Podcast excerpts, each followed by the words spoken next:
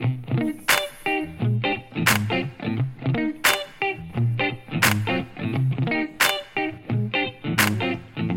sommes engagés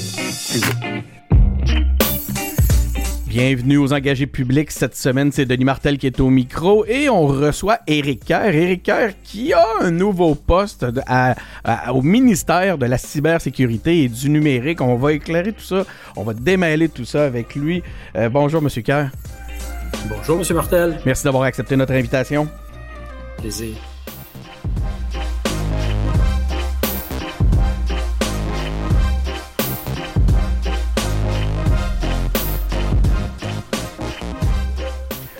Donc, euh, oui, effectivement. Hein, est-ce que je peux dire, Monsieur le ministre, bonjour?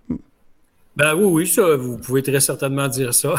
Parce que là, c'est ça. la dernière fois qu'on s'est parlé, M. Kerr, euh, on était, il y avait encore des, changements. Vous aviez dû m'aider à, démêler tout ça. Mais là, c'est le numérique est un, surtout le numérique, je dirais, au gouvernement, un gouvernement sous, euh, sous la CAC, c'est quelque chose qui évolue rapidement parce que vous avez vraiment euh, ben, pris ça à bras de corps, qu'on dit. et il y a beaucoup de nouveautés. Donc, il y a eu du changement si j'avais à vous présenter, je dirais député de la pelleterie, ministre de la cybersécurité et, du euh, numérique, ministre responsable de l'accès à l'information et de la protection des renseignements personnels. C'est bon? Leader parlementaire adjoint. ça va bien. Ça va bien, merveilleux. Leader parlementaire adjoint du gouvernement. Ministre responsable, ben ça, ça fait deux fois que je le dis, je le dirai pas une deuxième fois. Par contre, avant, il y avait cette notion-là de ministre délégué. Là, maintenant, on dit ministre seulement. Euh, ça serait ma première question. C'est quoi la, distinction? Comment on démêle tout ça? Ben, c'est que au début, la responsabilité de l'informatique, disons-le de façon très large, que ce soit le, numérique, la cybersécurité ou, tous, les, tous les volets euh, TI tombait sous le chapeau du Conseil du Trésor, donc du ou de la présidente du Conseil du Trésor. Mais comme c'était un mandat qui en soi était extrêmement important et extrêmement large, le premier ministre m'a nommé ministre délégué, ce qui veut dire que j'appartiens au Conseil du Trésor, donc je tombe sous la, coupe de la, ben, du président initialement et de la présidente du Conseil du Trésor. Avec une fonction ministérielle très précise à l'intérieur de cet immense ministère. Maintenant, on a sorti ça du Conseil du Trésor. C'est devenu un ministère à part entière et donc, de ce fait, dirigé par ce qu'on appelle un ministre en titre. OK. Ce qui est la différence. Dans la hiérarchie, si vous voulez, le ministre délégué travaille en collaboration avec un ministre en titre. Là, maintenant, étant donné que le ministère de la cybersécurité et du numérique est un ministère à part entière, il est dirigé par un ministre en titre.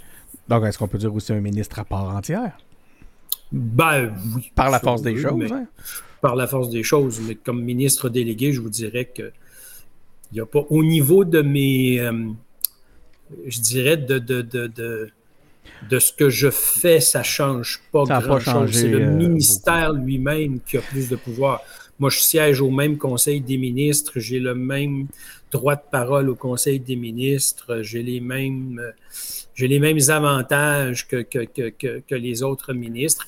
C'est simplement que Maintenant, c'est un ministère à part entière avec ses budgets, les budgets qui lui sont propres, les pouvoirs qui lui sont propres, parce qu'il y a des nouveaux pouvoirs qui ont été attribués à ce ministère-là, donc au ministre qui le dirige. Et je vous dirais que c'est plus dans la capacité d'action que ça change pas mal de choses. Est-ce que ça a un pied, euh, pied à terre, ce ministère-là? Est-ce qu'on peut dire qu'il y a un endroit, une bâtisse? C'est où? Le, ben, ministère de la cybersécurité et, de la, et du numérique? 900 carrés d'Youville. Ah, on est installé, les, cabinets et du ministre et du sous-ministre sont installés au 9e étage du 900 au carré d'Youville.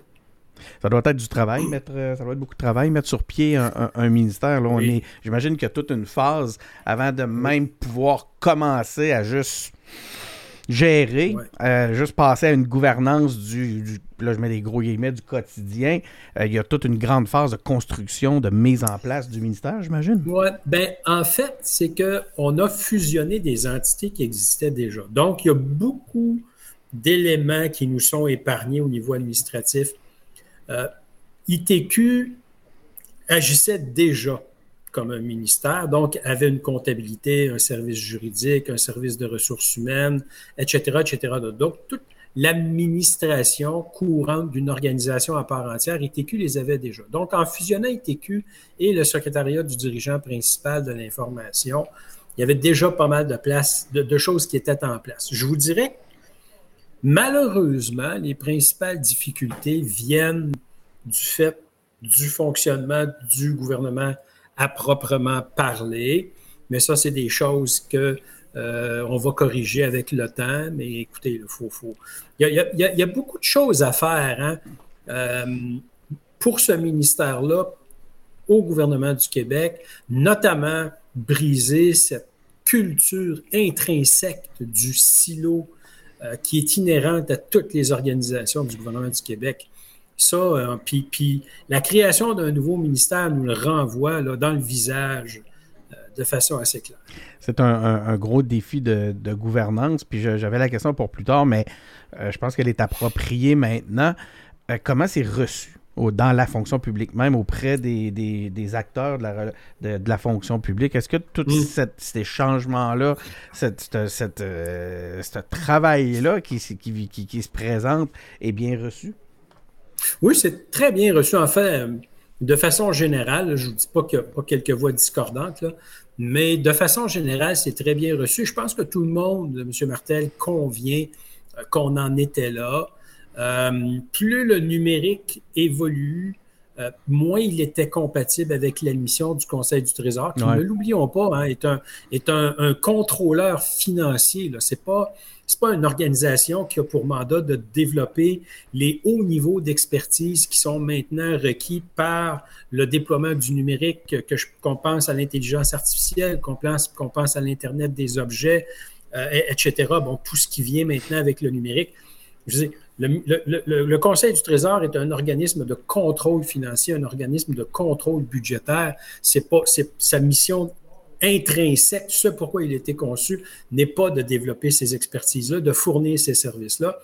Donc, ça présidait à maintenir la culture du silo parce que comme le Conseil du Trésor ne peut pas vraiment le faire, ou en tout cas pas autant que ça aurait été souhaitable, ben, il appartenait aux différentes organisations de le faire pour et par elles-mêmes. Et là, ben, encore là, on renforçait cette culture-là du silo, alors que le numérique nous appelle de tous ses voeux au partage, à la collaboration, à la mise en commun. Euh, le déploiement du numérique et de la cybersécurité, c'est tout sauf des silos. Est-ce que le défi dans ce contexte-là est pas. En fait, je serais curieux de, vous entendre à savoir, c'est quoi le défi le plus important à, l'intérieur de ce que vous nous exposez? Est-ce que c'est le défi technologique ou c'est le défi de transformation organisationnelle? Ah, c'est le défi de transformation organisationnelle, clairement. En fait, la, technologie est rendue beaucoup plus loin que la culture de oh. notre organisation permet de les intégrer. Et, vous allez m'entendre parler des silos à satiété, M. Martel, parce que. Non, mais c'est ça. En fait, c'est ça. Écoutez, on a fait une petite révolution au printemps passé en disant toute information, toute donnée qui est collectée par et pour le gouvernement doit appartenir, ou en tout cas être, le gouvernement doit en être le fiduciaire. Et ça, pour tout le monde, ça semble assez anodin, mais pour l'administration publique, c'est une révolution. Parce que là, vous dites à 304 organismes, tes données ne sont pas tes données. Ce sont des données et ces données-là, on peut tous les utiliser. Et ça, ça vient bousculer tout le monde. Tout le monde perd ses repères. Ça a été incroyable. La, panique que, ce simple changement-là a généré. Parce que les gens disaient, mais mon Dieu, j'aurais pu accès à mes données, puis c'est épouvantable. Vous allez partir avec mes données, je ne pourrai plus les utiliser. Non, non, non, non, calmons-nous. Là. On fait juste dire que Denis Martel, celui à qui je parle, il y en a juste un au Québec. Il devrait n'y en avoir qu'un seul pour le gouvernement du Québec. Or, actuellement, Il y a 304 organismes au gouvernement du Québec. Il y a donc 304 versions de Denis Martel. Ce n'est pas normal. C'est un. euh, C'est un- juste ça. C'est une des orientations qui était déjà présente dans la stratégie de transformation numérique gouvernementale 1923 qui avait été euh, déposée, hein, sur laquelle euh, vous avez Exact. travaillé, entre autres. Puis- qu'on a concrétisé par un projet de loi au printemps dernier, mais après des, années de travail. Et essentiellement, le travail était d'expliquer aux gens de changer cette culture-là, de faire voir aux gens quels sont les avantages de travailler avec la façon dont 95 nous appelle, le loi, la loi 95 nous appelle à le faire. Et là, alors, vous me demandez, c'est quoi mon principal défi? C'est de changer cette culture-là. C'est de dire à un employé du gouvernement du Québec, non, tu n'es pas un employé du ministère de la Santé et des Services sociaux. Non, tu n'es pas un employé du ministère de l'Éducation. Tu es un employé du gouvernement du Québec qui travaille dans une sous-entité qui s'appelle le ministère de l'Éducation, le ministère de la Santé, etc. Et ça aussi, ça paraît très simple, mais c'est loin d'être simple. C'est on- loin d'être simple. Donc, on parle de d'un partage des données. J'allais dire centralisation, mais je pense que c'est pas le bon terme, hein, parce que ça va Non, rester. bon en réalité, c'est ça circule, c'est transversal, c'est que ça n'appartient à personne, mais c'est unique. C'est une information unique pour tout le monde. Mais euh, à ce moment-là, donc, il y a aussi un partage de la donnée qui offre des opportunités. J'imagine que des, euh, c'est quelque chose que le- le- les, les différents ministères et organismes vont pouvoir saisir. Ben, tout à fait. Écoutez, euh, qui n'a pas son histoire d'horreur avec le gouvernement du Québec? Une des pires dont j'ai eu vent, c'est quelqu'un qui reçoit une lettre du gouvernement dans laquelle on lui demande un certain nombre d'informations, dont son adresse postale. Alors qu'il l'a reçu par courrier. Mais tu m'as envoyé une lettre, tu dois l'avoir, mon adresse. Alors, puis- et ça, là, je suis convaincu, M. Martel, vos auditeurs, on a tous nos, nos- histoires d'horreur du gouvernement du Québec qui nous pose des questions pour lesquelles non seulement il a la réponse, mais généralement, c'est lui qui génère la réponse. Et là, les gens à l'interne, et c'est là toute la culture du silo, M. Martel, parce que les gens à l'interne vont vous dire Oui, mais c'est pas la RAMQ, c'est le ministère de la Santé. Oui, mais ce que nos gens doivent comprendre, c'est que le citoyen il s'en fout. C'est tout le gouvernement du Québec. RAMQ, santé, SAAC, transport, éducation, c'est- tout le gouvernement du Québec pour Donc- le citoyen. Et le citoyen a raison. Ce sont nos gens à l'interne qui ont tort de faire ces divisions-là qui n'existent que pour des raisons administratives. administrative. Donc, un regard tourné vers le, le- le client. Donc, une, amélioration de l'expérience client dans ce contexte-là. On se met dans la peau, on, on- on vire le. On, on se met à- on a changé la caméra de côté. On se met à regarder de l'autre côté pour voir un peu Voilà. quelle expérience que Voilà. ça l'offre. On, se dit au service du citoyen, mais dans les faits, M. Martel, c'est le citoyen qui est à notre service. Alors, quand on à nourrir service d'informations, cette bête-là. C'est Ben voilà, cette bête à multiples têtes. au gouvernement du Québec, il y a tellement de choses qu'on doit faire pour la personne qui est supposée nous rendre le service pour qu'elle puisse nous rendre le service, qu'au final, on ne sait pas qui est au service de qui. Bon. Alors que, de façon très simple, prenons quelque chose de très simple, un changement d'adresse.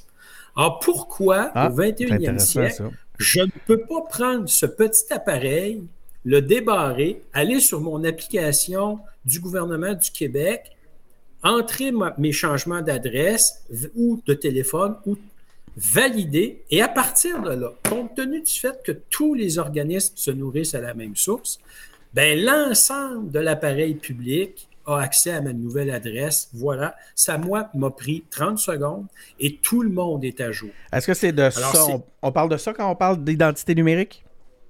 C'est de ça dont on parle quand on parle d'identité numérique et c'est de ça dont on parle quand on parle de la loi 95 qui va permettre à l'ensemble des ministères, organismes du gouvernement du Québec de se nourrir aux mêmes sources d'informations. Ça, là, c'est un exemple banal, typique de, de quelque chose qui peut polluer l'existence de nos concitoyens. Un simple changement d'adresse, comment ça peut être prendre des mois, des mois avant que tout le monde se mette à la même page. Ouais. Alors, c'est quelque chose qui, qui devrait être très simple aujourd'hui. on le- les Québécois se verront attribuer une identité numérique unique à la naissance? Oui, à la naissance, absolument. Évidemment, D'ailleurs, c'est la raison pour laquelle, dans l'identité numérique, le, volet qu'on vient de, faire autoriser au Conseil des ministres, il y a le, projet partage, parce que, un peu à, l'image du passeport vaccinal, où vous pouvez avoir le code QR, le vôtre, celui de vos enfants, euh, celui d'une personne dont vous auriez la, responsabilité, ben, il sera possible dans l'identité numérique d'avoir ça, donc d'avoir cette identité numérique pour vous, pour vos enfants, pour une personne dont vous auriez la charge. Et cette identité numérique-là va vous permettre de vous identifier, de vous authentifier, non seulement dans l'appareil public du gouvernement du Québec, mais avec nos, municipalités. On a des ententes, oh. donc ça va être vrai aussi avec le gouvernement fédéral.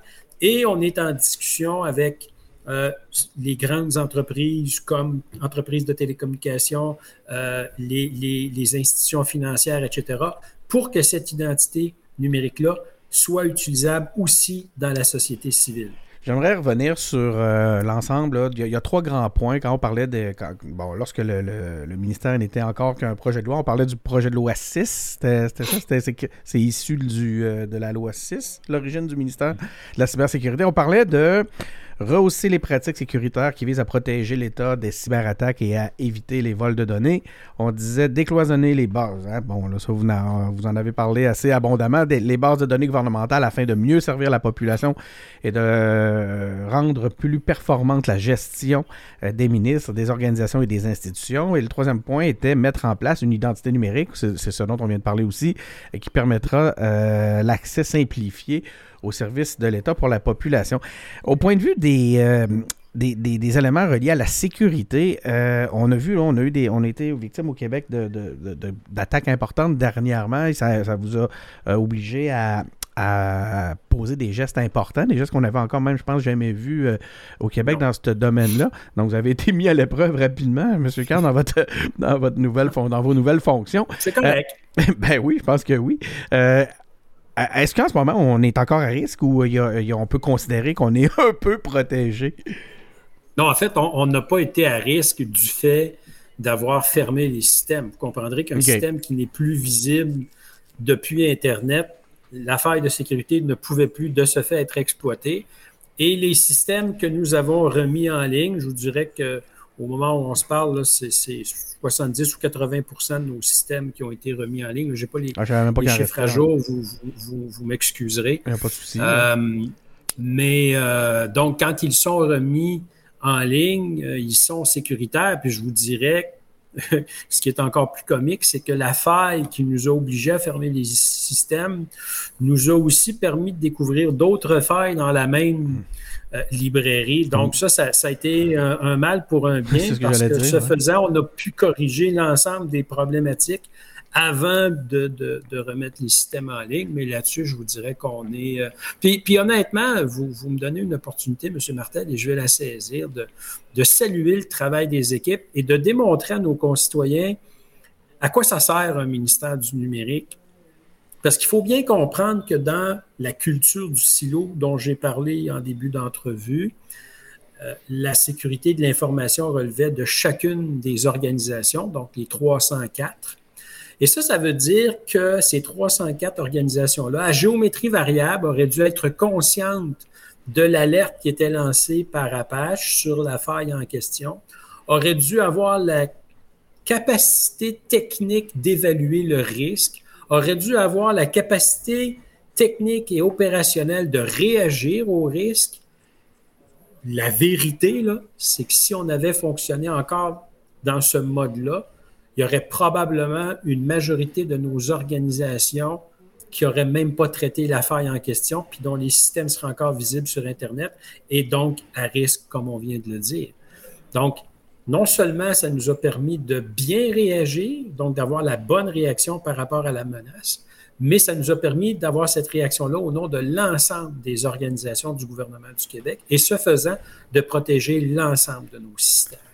Euh, je trouve ça fascinant. Puis euh, c'est le fun de voir déjà une application, un gain concret des, euh, des, éléments que le nouveau ministère amène on parle de 4 milliards de, de, budget, c'est par année, j'imagine, pour le... En fait, il, faut, il faut que je fasse une distinction. Ce n'est pas le budget du ministère, c'est le budget des dépenses totales du gouvernement en, en TI en transformation ah, numérique. J'aurais cru que c'est plus que ça. C'est pas que la somme n'est pas importante, là, c'est que c'est tellement rendu au cœur de, tout. Non, le, euh, le, budget d'opération du ministère va être beaucoup, beaucoup en bas de ça. Oui, OK, mais. Euh, non, non, un ministère qui nous coûterait 4 milliards, vous ne m'aimeriez pas. Là. Ça, c'est les sommes qu'on dépense. S'ajoute à ça le PQI, donc les infrastructures TI ah, c'est une somme additionnelle de 7 milliards qu'on. ben c'est ça, c'est pour ça pour l'ensemble de, de l'appareil public. OK, donc ça n'intégrait pas, ben ça, ma, question là, dans ce sens-là, c'est que ça n'intègre pas tous les investissements nécessaires en,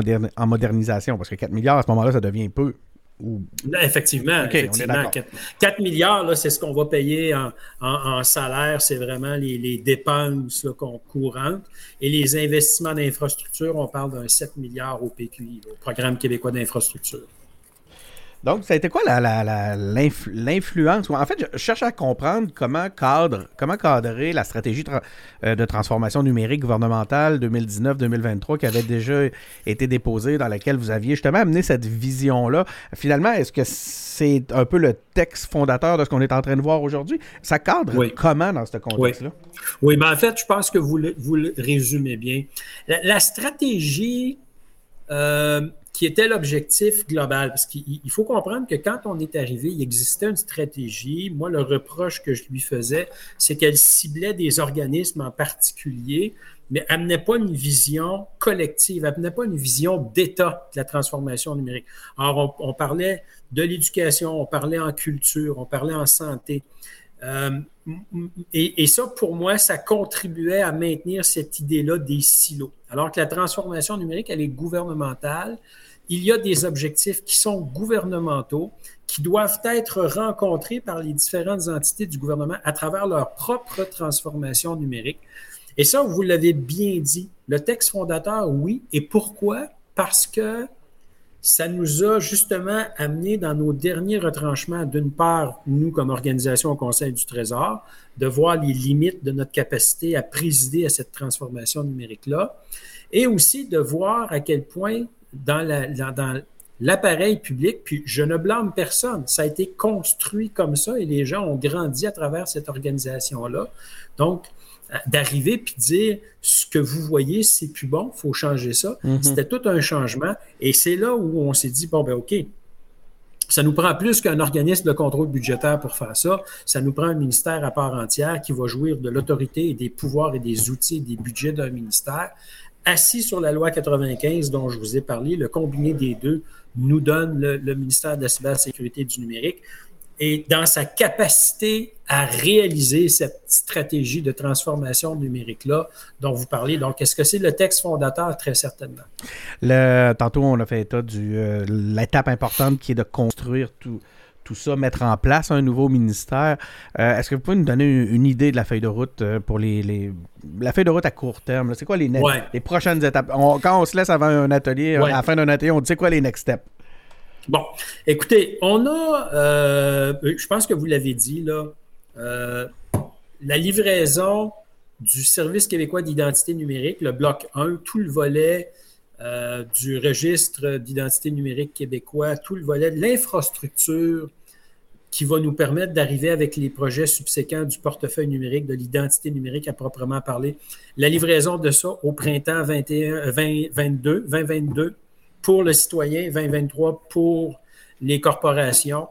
Euh, on poursuit le projet de consolidation des, des CTI. Euh, des centres de traitement d'information. Vous le savez, on, était à 576. On ramène ça à 3 ou 4, si ma mémoire est exacte. Donc, ça aussi, c'est un gros changement. Tout le, transfert vers l'info nuagique pour le gouvernement du Québec. En fait, on poursuit ça. Je vous dirais, là, les gros nouveaux chantiers sont en cybersécurité. Donc là, on a mis en place un programme euh, de 15 mesures de, cybersécurité à être déployé par l'ensemble de nos organismes, de nos ministères et organismes. Donc, M. Waterhouse va avoir la lourde tâche de s'assurer que euh, les, ministères et organismes se conforment à ces 15 mesures-là. Pour certains, ça va être, ça va être un bon défi parce qu'il faut comprendre là, que tout le monde ne travaille pas avec euh, les, des technologies à la fine pointe. Là. Il, y a, quelques, un ou deux systèmes qui sont peut-être désuets au gouvernement du Québec, je vais le dire comme ça.